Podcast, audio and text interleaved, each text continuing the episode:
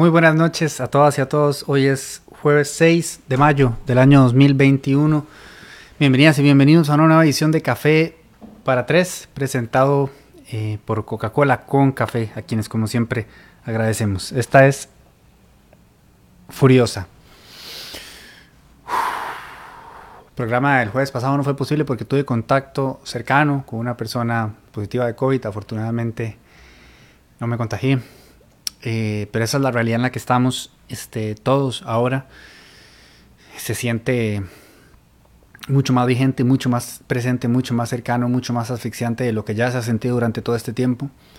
Y por supuesto la peor parte de esto no solamente lo están llevando las personas eh, cuya enfermedad se ha complicado, sino la primera línea de atención sanitaria que está en este momento completamente desbordada como la mayoría de ustedes eh, perfectamente bien lo sabe. Nadia.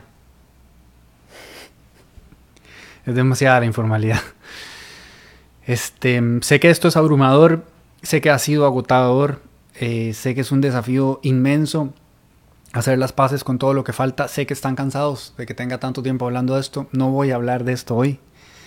Eh, sé que algunas personas quisieran que les pase el santo de si van a cerrar las escuelas.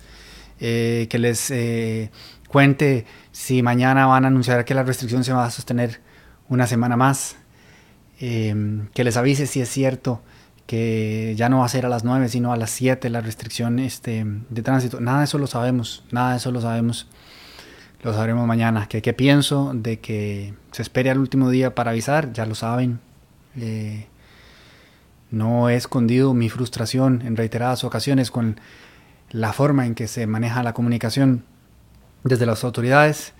Eh, hoy externé en redes sociales este, mi descontento con el manejo del caso de la situación de la no vacunación en, el EVAIS de la Unión, si no me equivoco, em, porque mucha de la gente que, que reconoció a este funcionario nos escribió preguntándonos qué hacemos, cuál es el paso y nosotros queríamos poder decirles y estuvimos a la espera de una respuesta de las autoridades y no comparto el manejo que se le dio o el Teletica dio a entender, eh, informó, pucha, a ver, eran me parece 2.560 familias quizás, eh, perdón, personas que, que, habían sido vacunadas porque en efecto hay una trazabilidad que permite determinar exactamente a cuántas personas vacunó el funcionario. Eh, yo he estado en contacto con algunas personas que, que, están en esa situación y ya se fueron a hacer la prueba de anticuerpos, eh, porque por supuesto la, la, angustia, ¿verdad? Este, para corroborar si en efecto han recibido las dosis, eh, no se ha sabido de ninguna prueba que haya salido indicando que no, o sea que ese escenario optimista que es el que yo, y es parte del programa de hoy, digamos, por el que yo suelo decantar siempre, es probablemente el que prevalezca, ojalá así sea, y entonces estemos hablando en serio de una situación excepcional, eh, ojalá de un caso único, ¿no? Pero no dejo de sentir frustración por la inercia en la respuesta para todas estas familias. No hubo un acompañamiento, no hubo una atención integral, no hubo una respuesta clara y concreta en términos de esto es lo que vamos a hacer, así vamos a abordar esta situación, sino que muchas de ellas incluso me escribieron diciendo es que no me contestan, me dejan en silencio, pongo denuncias. Yo sé que estamos abrumados, pero esto, esto esto tiene que darnos muchísimas enseñanzas de todas las oportunidades de mejora que tenemos eh, para servirnos los unos a los otros mejor, para tratarnos mejor, para aspirar a, un, mejor, servicio, a una mejor calidad de vida. Eh, mucha gente me escribe frustrada porque algunas clínicas avanzan más eh, rápido que otro y, trato de explicarles que, bueno, primero no tenemos toda la data que quisiéramos tener, de eso ya he hablado antes, pero después también hay muchísimas variantes con tantísimos centros de vacunación que son propias de las circunstancias, no solo particulares demográficas de cada uno de estos lugares, sino de los propios centros de vacunación y así ha sido siempre, ¿verdad? Por eso tenemos tantas historias tan diversas acerca de las impresiones que tiene la gente de la atención de salud que tiene en su comunidad. Hay gente que nos dice, no, es que Hoy Trill se contaba que estaba muy emocionada de que a la abuelita representando, que la clínica había llamado urgentemente a su madre hoy eh, para decirle, mire, es que no logramos localizar a, a Trilce, eh, Trilce está fuera del país, no la van a lograr localizar. este, y ella tiene cita mañana de seguimiento por sus jaquecas. Y entonces Trilce contaba como, ¿verdad? Comparte esas experiencias bonitas que también es importante compartirlas. Em, pero que ponen de manifiesto eh, lo irregular que es la experiencia que cada persona vive y cada persona teniéndose a su construcción eh, limitada a su propia vivencia, pues parte y concluye esto es así, ¿no? Y entonces esos matices eh, inevitables en primera instancia son sobre los que hay que trabajar y esta experiencia debe llevarnos en esa dirección para que tengamos un servicio más uniforme, ¿verdad? Para que no haya clínicas, este, eh, siempre habrá algunas que trabajen mejor, pero que no sean eh, eh, excepcionales y entonces ahí van mucho más rápido y otras que son un desorden administrativo o, que tienen serias deficiencias integrales este, pre-pandémicas que no han sido abordadas. Entonces, a mí esto, este, este caso particular, yo sentí que la, las autoridades lo manejaron desastrosamente, ¿verdad? Fue como, ya el hombre está detenido, eh, sí, claro, el proceso este, eh, penal eh, camina, pero la parte de, salud pública este, también hay que atenderla y también hay que darle una respuesta a esas personas. Y, casos como esto lo vemos ¿verdad? en muchas otras esferas. hoy publicamos un reportaje en Delfino CR sobre la situación de dos estudiantes de la Universidad de Costa Rica que comparten sus testimonios acerca de lo que ha implicado para ellas tratar de sacar adelante dentro de la institución denuncias por acoso sexual o acoso laboral y, después de semanas de estar leyendo la, documentación, era inmensamente frustrante pensar que una persona que está en una situación como esa tenga que sobrellevar no solo una revictimización este, tan marcada, sino un, infierno burocrático de, ese nivel. Entonces, llámenme loco, pero yo en todas estas situaciones, que sé que son propias de un país que está luchando contra sí mismo para alcanzar el desarrollo, lo que veo son oportunidades de mejora, una obligación moral y ética de ser mejores. El otro día una muchacha me escribió porque me parece que fue en Cartago no la quisieron atender para hacerle la prueba de, la COVID. Y estaba indignada. Y, esa indignación la empoderó para, para, denunciar y terminó yendo hasta la sala constitucional. Y yo estaba, yo, leía los mensajes y yo era como, go girl, vamos, o sea, siga, siga, siga. Porque una y otra vez el sistema como que, como que nos quiere invitar al desaliento y solamente así, exigiendo y dando, dándolo y dándolo y dándolo y dándolo, es que por lo menos ponemos en evidencia estas situaciones para que alguien sienta que hay que hacer algo y finalmente se haga algo. Pero les prometí que no les iba a hablar de COVID hoy. y Alejandro tiene que salir corriendo porque la restricción todavía está hoy a las 9, así que hay que correr en, efecto. Em, he estado batallando durante bastantes semanas con, con todas estas invitaciones al desaliento, eh, con el bagaje súper pesado de leer tantas cosas tan fuertes todos los días, eh, de leer tanto odio también todos los días. A veces lo comparto con un poco de humor en Instagram, ¿verdad? Los correos que a uno le llegan. Eh, este, yo creo que hay que tomarlos así, no hay de otra, ¿verdad? Y, también, bueno, primero recuerden los cuatro acuerdos toltecas, no tomarlo personal, pero además, o sea, contextualizarlo, dimensionarlo. Si uno escribe un eh, documental, un editorial, tratando de explicar la crisis de vacunas a nivel mundial, pues uno puede elegir si se fija en que, no sé, lo leyeron 15 mil personas o si se fija en ocho correos que lo mandaron a uno a la mierda solemnemente, ¿verdad? Entonces, inevitablemente cualquier cosa que uno haga en su vida va a generar todo tipo de reacciones, hay que hacer las paces con eso, pero pueden empezar a, em, a sumar como un peso sobre los hombros, especialmente cuando todo el contexto y todo el panorama dentro y fuera del país es como golpe tras golpe tras golpe. Hay que trabajar siempre, por lo menos en esta línea de oficio, en mantener la estabilidad, mantener la distancia, mantener la prudencia, mantener la cabeza fría y no perder la vocación de servicio y del servicio a lo mejor de las capacidades que uno tiene, porque si, si uno se dejara llevar por todo lo que tiene que leer todo el día, pues realmente se vuelve loco, ¿verdad? Entonces, em, a tres años y resto de estar con este proyecto, ver los números que publicó CIEP esta semana, Em, en torno al entusiasmo que existe dentro de la ciudadanía de cara a la participación política fundamental que tenemos en, pocos meses, eh, es un golpazo, ¿verdad? Es un golpazo. Y a la larga uno entiende, uno entiende a la ciudadanía. Para mí es una cuestión como un poco paradójica porque mi gran mm, ilusión con este proyecto era de alguna manera incentivar el deseo en la gente de informarse y de participar y ciertamente yo no puedo venir aquí a dar una rendición de cuentas diciendo que esto ha sido muy exitoso. Todo lo contrario, los números de CIEP demuestran que, que, es una apatía generalizada la que existe. Pero digo paradójico porque a la vez no puedo evitar desarrollar un sentimiento de empatía absoluto por esa, em, por esa apatía, valga la cacofonía. Brinca doña Teresa. Aprendí a hablar, pelotudo. Eh, yo los entiendo, yo las entiendo. De verdad. De verdad, es demasiado, es demasiado. Pero no podemos tirar la toalla. No podemos tirar la toalla porque, porque nos puede llevar el tren. Entonces, de una u otra manera, siento otra vez como el trueno, el rayo, a pesar de que hay veces, y hoy fue uno de esos días, hoy a las 4 de la tarde yo dije, no puedo más. Y no puedo más, es que paro hoy, paro hoy. Por dicha no tengo otra otra oportunidad, porque no tengo otro, otro sustento, así que estoy de todas maneras este, pragmática y materialmente obligado a seguir. Así que los entiendo, ¿no? Pero necesito encontrar una forma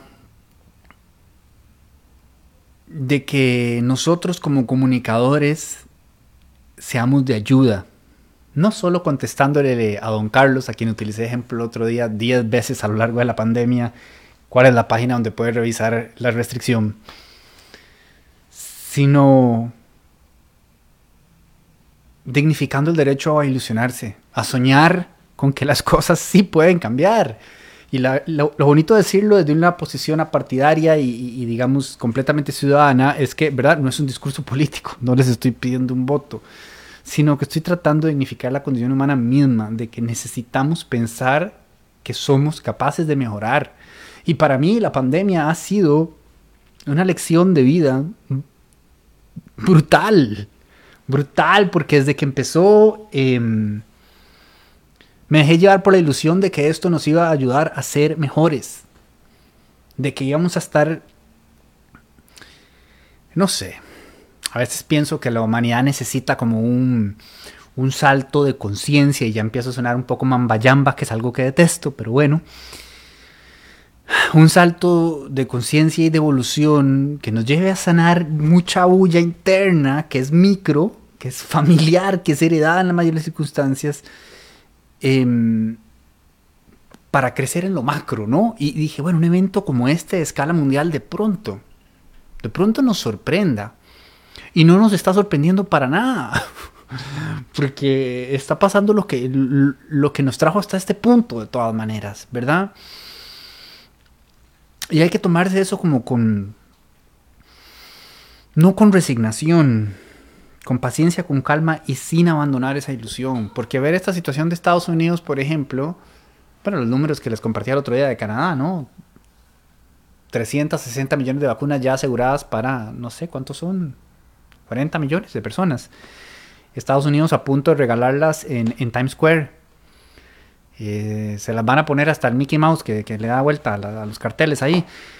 Em, y, disfrutando de una saludable reactivación económica, porque el turismo de vacunas, este, a final de cuentas, alguien me decía hoy, un colega, por cierto, del sector salud, Deberían vacunar de una vez en el aeropuerto. Y le digo, no van a vacunar de una vez en el aeropuerto. Porque ellos quieren que vos entres y, y vayas a Disney o vayas a donde sea y gastes y compres. O sea, esto es un ganar-ganar. que pone de manifiesto, digamos, dónde están este, las prioridades de la especie humana. Y no voy a ponerme siniestro, ¿verdad? Pero bueno, las cosas como son. That's how the world works, decía el loquito aquel de Chomsky. Entonces, todo esto está en mi cabeza todos los días. Por dicha, trato, en la medida humanamente posible, de limitarme a Costa Rica. Tengo varios amigos que me empiezan a hablar, ¿verdad? Obviamente, El Salvador, de Colombia, de, México, de mil cosas, y estoy atento a, pero le digo, apenas estoy logrando sobrellevar todo lo que me abruma de nuestro propio país y pensar en de qué forma podemos ayudar, calcular si, si sea, no es que quiera ser ajeno a, pero si, consumo más de tres o cuatro noticias en un día de India, de verdad, caramba, se pone demasiado cuesta arriba. No, no es que no esté al tanto de lo que está pasando, por supuesto que tengo que estarlo. Y por supuesto que, como intenté hacerlo en el editorial, ayuda a contextualizar la situación local. Pero el grueso de mi atención y de mi pasión está colocada en cómo puedo ayudar aquí. Y esos números de siempre, que ahorita les voy a compartir, eh, bueno, me revolcaron, ¿verdad? Entonces, lo primero y lo más concreto para dar una buena noticia es que gracias a la ayuda de muchísimas personas y este a un empujón muy significativo de Copenhague, logramos lanzar la plataforma de asamblea, que era una de nuestras grandes ilusiones cuando nació Delfino.cr y que después, por razones que no voy a entrar a discutir aquí, este, no logramos hacer sostenible, no la pudimos mantener. Y, tras un trabajo extraordinario y testarudo de, Luis Manuel Madrigal y Sebastián May Grossers, y ni siquiera particularmente inspirados este, por mí, porque yo estaba con tanta cosa en la cabeza que era como, bueno, si esto sale, bendito Dios, y si no sale hay que seguir. Ellos ahí en Semana Santa, yo no sé, o sea, no pararon, no pararon. Por supuesto, eh, la gente de desarrollo y diseño y tal, o sea, es un trabajo colectivo, pero digamos que ellos dos en particular eh, fue realmente notable. Este, lo lanzamos, ya está en línea. Entonces, en resumen, esta es la primera versión de la herramienta. Otra cosa que me emociona mucho porque siempre que tenemos algo, lo que yo estoy pensando es, bueno, ¿cómo lo podemos mejorar? ¿Verdad? Y casi siempre la respuesta es con plata. Entonces ahí termina. Pero a veces con paciencia, con tiempo y, con voluntad también, ¿verdad? Se empuja un poco. Entonces, bueno, esta es la primera versión de la herramienta. Yo ya estoy ansioso de, la siguiente versión, de qué más va a traer. Pero esta en particular ya está en línea. Pueden verla en delfino.cr, este, barra inclinada asamblea. Y actualmente incluye la asistencia a los diputados, salarios reportados, viajes, uso de gasolina. Ojo que aquí escribiste salarios reportados, sea, si después entramos en aquel enredo de que no es salario y tal. Uso de gasolina, equipo de despacho y proyectos presentados hasta la fecha, comisiones de las que forma parte. En la sección de la legislación pueden ver todos los proyectos que han sido presentados, sus textos, el estado de cada uno de los proyectos y cómo ha votado cada diputado o diputada en los distintos proyectos, así como la información relacionada con las comisiones legislativas. Es una herramienta muy completa, muy robusta, que les va a permitir darle seguimiento mucho más cercano a las 57 diputaciones y que, como les digo, está en su fase eh, inicial. Eh, lo cual también, como les digo, a mí me llena de, eh, de, emoción de hasta dónde pueda llegar esa herramienta. Tenemos otras ahí detrás en fila con las que yo sueño todo el día, un wiki político. Voy a insistir y, y, y les, voy a les voy a comprometer en este momento. Yo insisto, no me dan pelota, lo interno del equipo en que un foro este, interno para los suscriptores sería de gran ayuda para generar discusión, para aportar ideas y para aportar valor este, constantemente. Eh, denle como 20 personas, denle corazón en este momento a la transmisión y si 20 personas le dan corazón en este momento a la transmisión, voy a poder ir a la siguiente reunión editorial y decir, ven, estas 20 personas están de acuerdo conmigo, necesitamos un foro. Eh, yo realmente creo que puede ser una herramienta muy valiosa este, porque estoy convencido de que no salimos adelante si no conseguimos precisamente que a las personas que están en la ciudadanía y no comiéndose la bronca en el, frente político eh, se involucren y aporten. Y, todas las semanas me entero de proyectos extraordinarios en, ese sentido y en esa dirección. Eh, la semana pasada estuve hablando con la gente de Regenerar Costa Rica, si no me equivoco, es que se llama. Y caramba, a uno se le paran los pelos. O sea, hay muchas cosas muy emocionantes pasando.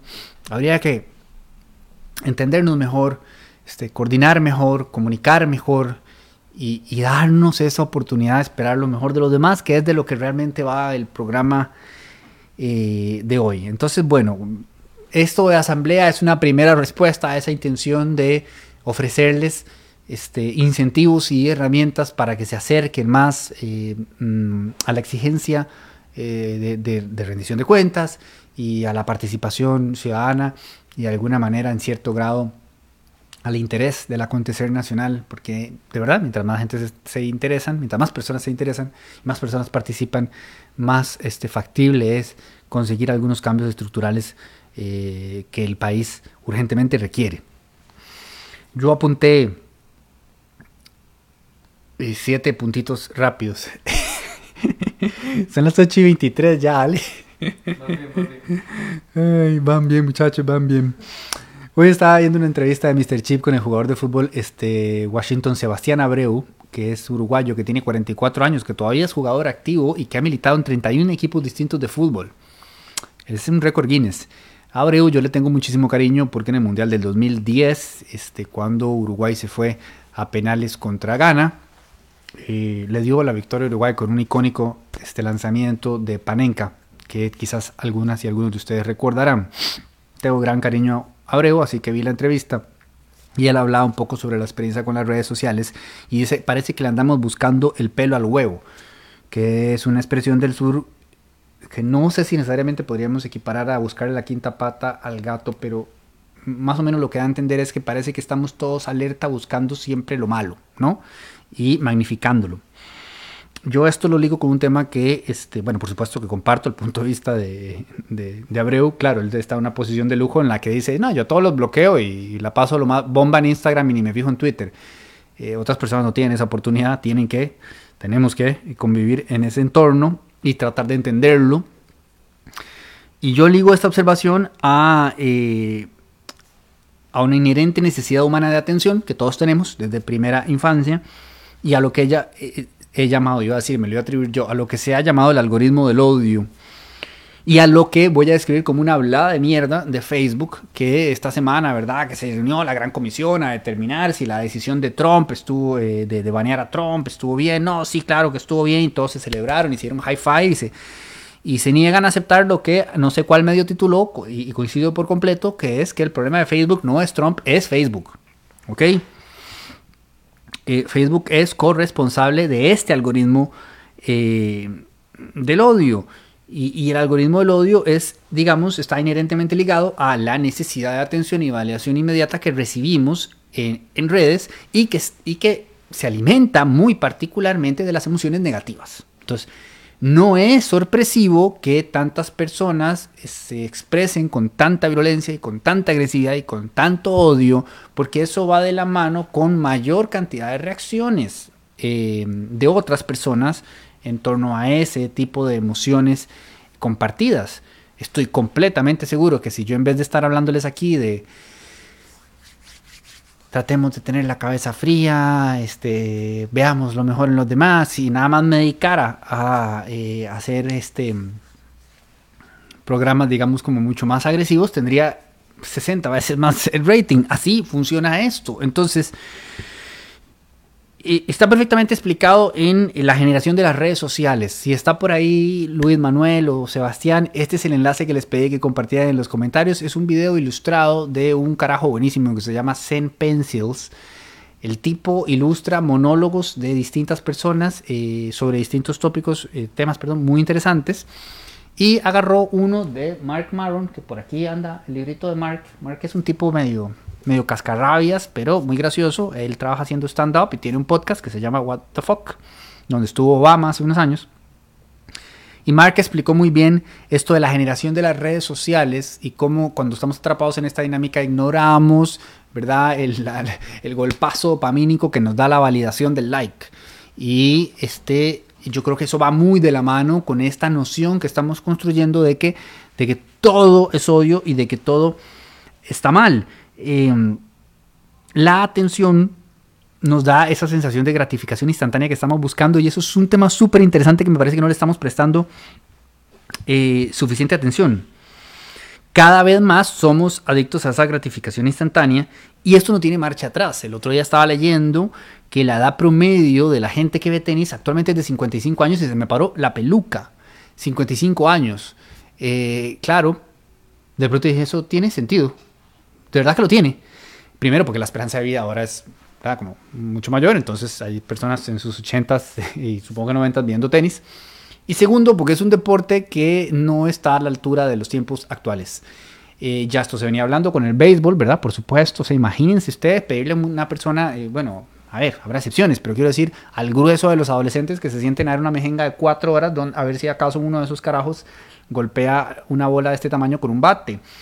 Este, en mis tiempos yo crecí con béisbol y, me encantaba y lo vi y tal, pero o sea, vamos a otro ritmo, vamos a otra velocidad. Esta cuestión de la famosa Liga Europea que se estaba armando como sea que se llame el presidente del Real Madrid, eh, dijo que en buena medida también respondía a eso, que estaban dándose cuenta que de los jóvenes de 16 a 20 ya no estaban eh, prestando la atención al fútbol, o sea, ya ni siquiera al fútbol, que es un deporte que por lo menos durante los 90 minutos, en buena teoría, no se detiene, logra cautivar a las personas jóvenes porque ya van con otra velocidad y ya crecieron con otros entornos y con otros estímulos que están muy ligados a esa necesidad de gratificación instantánea. Pa, pa, pa, pa, pa, pa. Entonces uno que creció en los 80s se tiraba a los 90 minutos esperando ese momento este, gratificante del gol.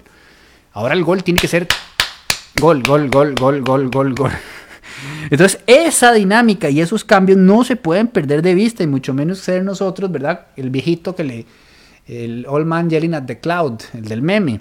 Eh, tenemos que entender esas variantes y sobre todo prepararnos para los, cambios que van a implicar. Porque como les digo, esa necesidad de gratificación instantánea va ligada con el algoritmo de odio y con maximizar situaciones negativas que creo que nos tienen un poco dejando de lado por un segundo que hay una situación macro inmensa mundial de crisis sanitaria que evidentemente nos tiene todos agobiados, pero dejando eso de lado por un segundo, estos otros elementos también están generando ciertas construcciones que pueden distorsionar un poco, me parece a mí, eh, la realidad. Entonces, una de esos temas, eh, perdón, una de esas variantes es que estamos exigiéndonos opiniones y criterios acelerados sobre absolutamente todo lo que está pasando y de inmediato, ¿verdad? Y además esos criterios tienen que ser definitivos. O sea, me entero, ¿qué pasó? Este, Ajá, agarraron a una modelo con una prueba negativa en el aeropuerto. De inmediato tengo una opinión y voy a ejercer mi derecho a compartirla y además es una opinión definitiva e irreversible donde este, a veces nos damos por informados muy rápidamente y no vamos un poquito despacio este, al, al, contexto. Y atención, atención, atención. O sea, es tan loco el ambiente en el que estamos viendo que me veo obligado a dar la el disclaimer de que no estoy defendiendo a, la modelo ni diciendo que lo que hizo no fue tan grave, ni calificándolo ni bien ni mal, nada, nada. Solo estoy abordando la situación desde afuera, buscando un poquito como de objetividad y utilizando ese ejemplo porque es un ejemplo que, se, fue masivo, ¿verdad? Obviamente trending topic, obviamente lo más leído en nación.com, etcétera, etcétera, etcétera. Bueno, resulta que muchas personas eh, opinaron con mucho enojo sobre el proceso legal que no conocían y que fue el que se adoptó con ella eh, en esta situación. Entonces, de pronto era como que se viralizó y se masificó la idea de que se había hecho algo excepcional por ella ser modelo. Y yo pero ¿qué está pasando acá? Em, el proceso legal ya existe, ya se aplica, se llama suspensión de proceso a prueba. Si la pena del delito es menor de tres años y uno no tiene antecedentes, uno puede comprometerse a cumplir ciertas condiciones durante dos años y si las cumple, se archiva. Y eso fue lo que pasó con la señorita, o señora, no sé, no, no me acuerdo del nombre de ella. Este, y punto, y apague y vámonos. Este, pero todo eso se perdió y se perdió en la vorágine del momento y del enojo y de, la, de tener la opinión y de participar de inmediato. Y, y creo que esto puede generar la idea de que, de que, de que ya estamos carentes de un debate Em, sereno, este, oportuno, constructivo, donde por supuesto que se puede ser vehemente, pero si la gente que quisiera aportar desde otro lugar recibe palos de inmediato cuando trata de decir como son que consideraron esto otro y se termina por ir y solo queda gente que se está gritando todo el tiempo, no estamos diferenciándonos mucho de la Asamblea Legislativa. Entonces, toda esa aproximación a la realidad desde los binoculares de las redes sociales nos puede terminar convenciendo de que somos mucho peores de lo que realmente somos. Yo de esto estoy convencido, valga la redundancia, la ironía, la paradoja. Y paso pensando en ello todo el tiempo y lo valido mucho incluso Voy a dar un ejemplo de mi experiencia personal, este, con, mi propia situación, o sea, hay la cantidad de, insultos y de basura y de agresión y de abuso y de demás que yo he recibido a lo largo de 25 años en, Internet, o sea, da para escribir siete enciclopedias y eso no ha sido así en la vida real, en la calle, en mi vida adulta, de adolescente lo pasé bastante mal.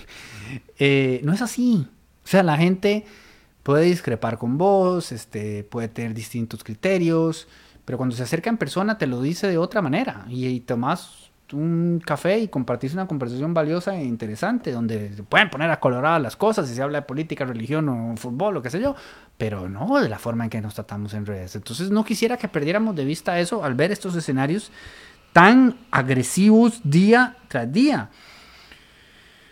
Lo que me lleva al discurso de Chloe Zhao cuando ganó los Oscar días atrás. Ah, que por cierto, este ejemplo lo dejé afuera. No solo está el tema del tenis, ¿verdad? Está el tema de, de, los Oscar.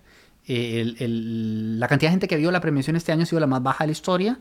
Esto no es una situación particular de la pandemia de este año, no, es una tendencia. Viene así, viene así, viene así, viene así, viene así, viene así. Mientras que la cantidad de gente que está viendo los premios de videojuegos viene así, viene así, viene así, viene así, viene así, viene así, viene así. Esto me da mucha risa porque es una pequeña victoria moral mía con mi madre, porque a los 18, algo así, ya yo grande, mayor de edad, o sea, mayor de edad según el registro civil, pero mental tenía 12, ¿verdad? Entonces me compré un Nintendo 64 y aquella señora se quería sentar a llorar, ella no lo podía creer. Y entonces ella me dijo, ¿hasta cuándo, Diego? Y yo le dije, toda la vida, madre, los videojuegos son el futuro. Y aquí estamos 20 años después probando el punto. No que todos los días esté yo jugando videojuegos, pero lo que quiero decir es que ese cambio ya se venía integrando y es fácil de entender. Las nuevas generaciones, por supuesto que no estoy hablando de mí, ¿verdad? Crecieron con un aparato donde recibían, reitero, el estímulo inmediato y se sentían o sea, nosotros crecimos viendo las películas y las películas nos inspiraban y soñabas con, pero el videojuego te permite ser, ser, son la historia, está el protagonismo acá y va a otro ritmo y a otra velocidad y esto no va para atrás. Entonces era parte del, argumento inicial que quería compartirles porque eh, la situación de los Oscars es así y probablemente el año que viene van a tener que empezar a meter trailers y van a tener que empezar a premiar las películas de Marvel a ver si recuperan rating. Y van a tener que hacerse un montón de preguntas como se está haciendo la UEFA y la FIFA y todo el mundo porque no saben lo que viene. Y eso que no estoy empezando a hablar de criptomonedas y NSTs y como se llamen y demás, porque, o sea, no terminamos nunca. Pero de quien sí quería hablar era de Chloe Shaw. Cuando ganó el Oscar por la película Nomadland, que es un bajón, no sé si ya la vieron, es fantástica, es fuerte. Eh, bueno, ganó el Oscar. Ella aludió a su experiencia como niña leyendo, memorizando poemas este, clásicos chinos con su padre y recordó uno en particular que decía lo que dice el título del programa de hoy, 836 sale. Todavía creo eso, perdón, dice el, poema dice que la gente al nacer es inherentemente buena. Y ella dijo, todavía creo eso hoy, aunque a veces parezca lo contrario. Siempre he encontrado bondad en la gente que he conocido a donde quiera que he ido. Quiero dedicar este Oscar a cualquiera que tenga fe y que tenga el coraje de sostener su bondad y de creer en la bondad de los demás. No importa cuánto cueste. Ustedes me inspiran a seguir adelante. Y yo que me tiré ese bodrio de presentación, no sé ni por qué, no tenía nada mejor que hacer. En ese momento yo dije, caramba que lo voy. Porque de verdad que yo entiendo que es difícil, que es difícil cuando, cuando uno siente que de verdad que ya no tiene más espacio en la espalda para más puñales o que ya no le queda espacio en el piso para más serrucho, que este te hizo el otro y aquel y el y tal. Pues es fácil partir de algo que no es cierto, que, es que la mayoría de la gente es mala y, que casi siempre la explicación es, la maldad. Eh, eh, va mucho más allá de eso, ya lo hemos dicho acá, la navaja Hamlin, ¿verdad? La mayoría de las veces todo tiene la explicación por una por torpeza o estupidez o ignorancia. Eh, uno mismo, dependiendo de dónde lo vean y de cuáles aristas, ha estado en esa otra posición también, cualquier cantidad. A veces todo es mucho más complejo y tiene muchos más matices y no se puede reducir a esperar siempre lo peor de los demás, porque además eso para la salud mental es un yunque. Y en este momento necesitamos realmente palabras como las de Chloe Sajo, a las que me suscribo por completo y a, los que, a las que hoy les quería invitar a darles una oportunidad. No sé quién decía que... No me acuerdo quién había dicho esto, de que un cínico en realidad en el fondo lo que es es un idealista este, resignado o decepcionado. Y yo trato de tener eso siempre presente porque es muy fácil nada más dejarse llevar por el cinismo y yo como mano, me aferro a otros lugares y busco, eh, busco el entusiasmo, busco la ternura, busco el optimismo, busco la esperanza, porque si no, uno se vuelve loco. Y nada, pues esto nos deja entonces con el tema de CIEP. Eh, CIEP encontró, hizo un, estudio del entusiasmo de las personas encuestadas de cara al próximo proceso electoral y encontró, ¿verdad? Eh, cero entusiasmo, tanto entusiasmo como por un partido de, tenis para un adolescente. Así que los sentimientos negativos, como el de, digamos, la palabra política despierta, eh, es, asociada con desconfianza por el 86% de las personas consultadas. Y es asociada con entusiasmo por el 16% de las personas consultadas. Entonces son valores demoledores. Además, a partir de estas valoraciones, con otras palabras como cansancio y decepción y qué sé yo, se creó un índice de entusiasmo político en el que se agrupó a las personas en cinco categorías. No sé si esto se va a lograr ver, el grafiquito está ahí en el, sitio de Delfino CR para que lo busquen, pero es una cosa abismal porque establecieron de 0 a 100 para indicar qué tanto entusiasmo político tiene la gente y solo entre 0 y 25 ya tenés al 38 más el 28%. Que esa está súper fácil de hacer, Ale. Entonces la voy a decir. 3 eh, más 2, ya parezco Chloe en The Circle. 58% de la gente está entre los primeros eh, de 0 a 25 en nivel de no entusiasmo político. El 58% de la gente es abrumador. Este, mientras que solo el 9 está entre 75 y 100, que sería, digamos, donde hay más entusiasmo político. Hay una apatía generalizada, con eso iniciar el programa, con eso lo quiero terminar, porque como les digo, es el, es el reto principal que nosotros tenemos como equipo de trabajo. Eh, y es una cruz que, que yo siento muy a nivel personal. Quiero cerrar leyéndoles una conversación entre dos personas amigas, cuyos nombres me voy a reservar con la que empecé la mañana. Yo, por la naturaleza de mi trabajo, no tengo, bueno, y menos en pandemia, la posibilidad de interactuar mucho fuera del plano digital. Entonces estoy en algunos grupos de chat que esto me permite como escuchar distintas impresiones de distintas personas, eh, de distintos lugares y distintos contextos y tratar de enriquecer lo más posible el criterio de uno mismo. Estas dos personas tuvieron esta conversación. Bueno, yo estaba incluido, nada más que yo no aporté nada porque nada más estaba así como sad. La primera versión es que me quiero morir escuchando a Carlos Alvarado hoy con Vilma Ibarra. Es como ir al presidente del San Francisco. Yo no lo he escuchado, pero lo quiero escuchar. Mi nivel de frustración de por sí ya es muy alto. La otra persona, ¿cómo nos vimos en tal situación de tener que elegir a un incompetente? Y la otra persona le contesta, la otra opción era Fabricio. Es lo mismo que nos puede pasar en el 2022.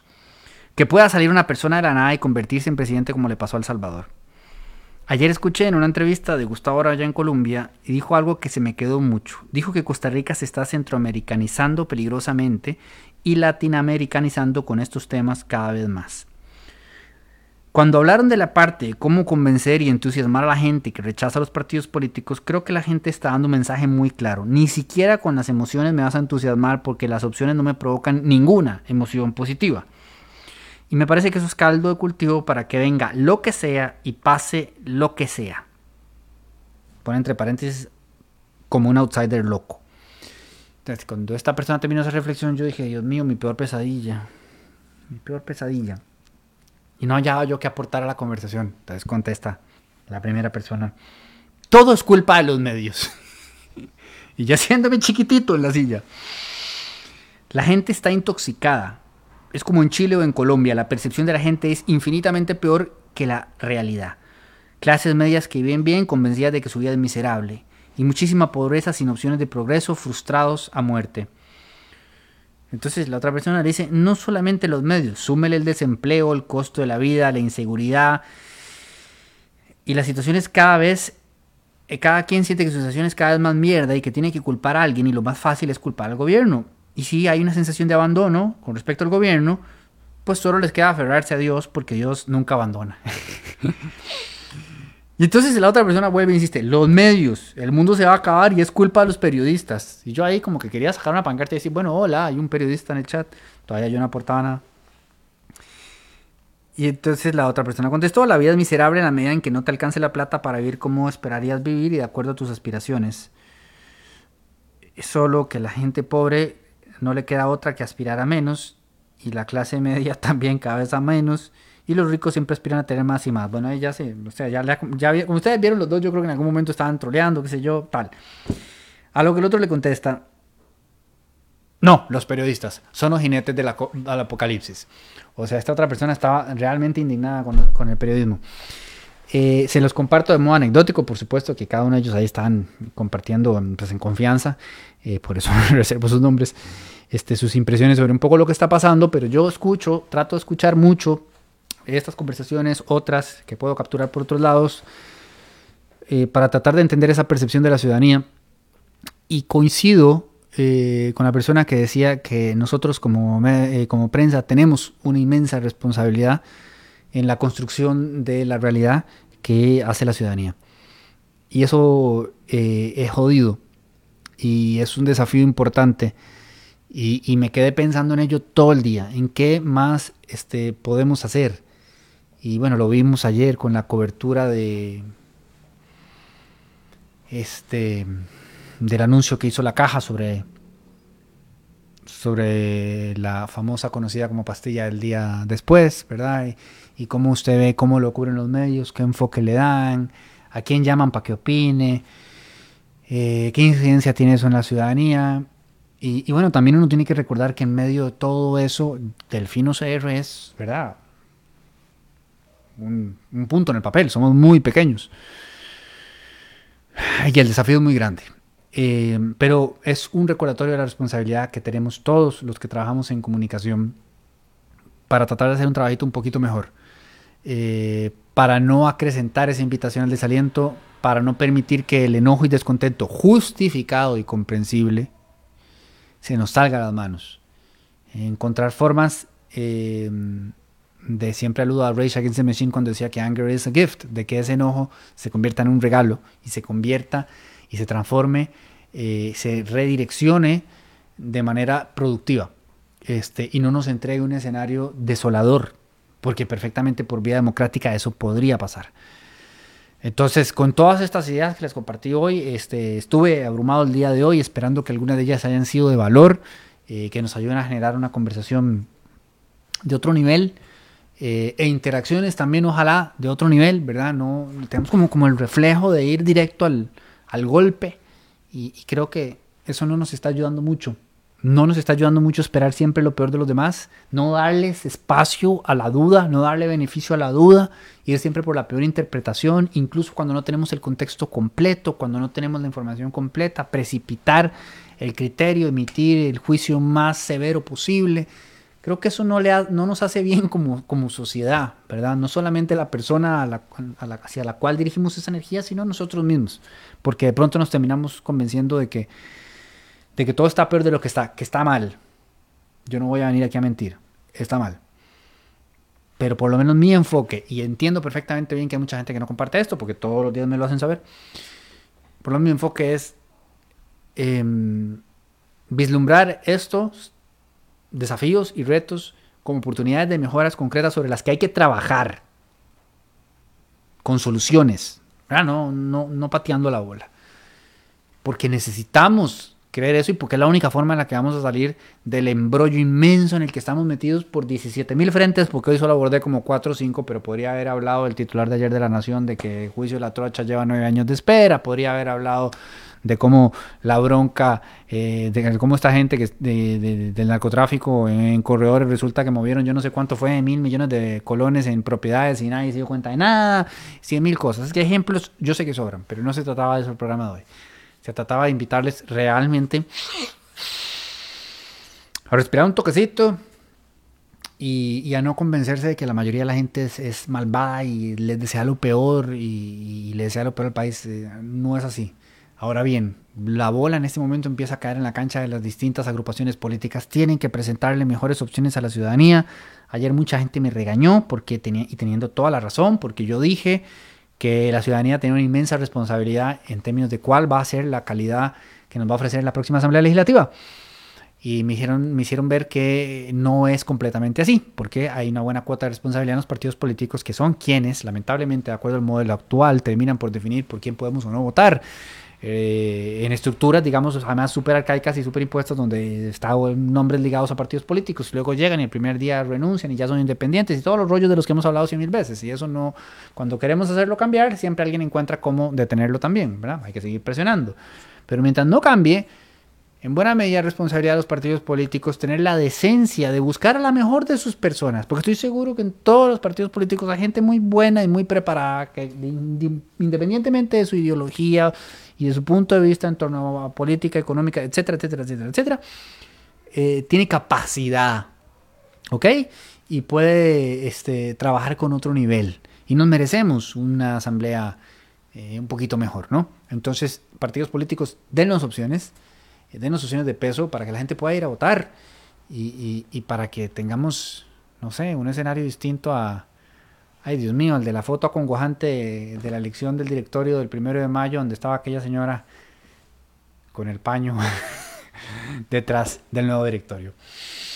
Para todas y para todos, muy buenas noches. Muchas gracias por acompañarnos un jueves más. Nos vemos el siguiente. Si no vuelvo a meterme en riesgo de COVID.